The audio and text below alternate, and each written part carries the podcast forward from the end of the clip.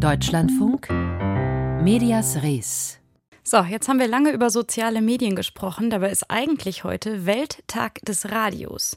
Das spielt nicht mehr so eine ganz große Rolle. Bei den Jugendlichen in Deutschland schaltet noch jeder und jede Dritte jede Woche ein, so steht es in der Jugendmedienstudie Jim. In China, da ist das ganz ähnlich. Unsere Korrespondentin Eva Lambi-Schmidt schildert ihre Eindrücke. In China gibt es das Radio wie in Deutschland seit 100 Jahren. Es gibt mehr als 2600 Radiosender, die wie alle Medien in China staatlich kontrolliert sind. Doch gleichzeitig hat sich Chinas Bevölkerung zur größten Online-Bevölkerung der Welt entwickelt. Nach Angaben des chinesischen Internetnetzwerk Informationszentrums können 98 Prozent der chinesischen Online-Bevölkerung über ein Smartphone auf das Internet zugreifen.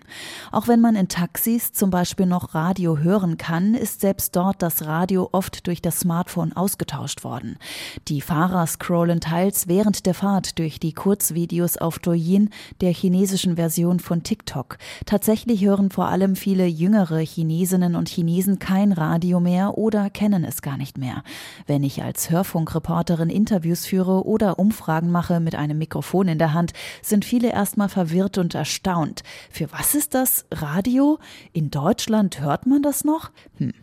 okay.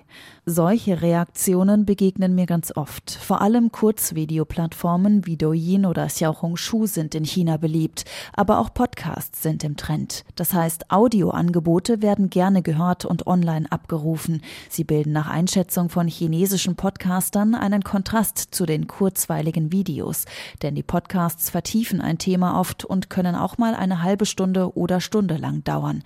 Ein kleiner Einblick in den Arbeitsalltag von unserer Korrespondentin Eva Lambi-Schmidt.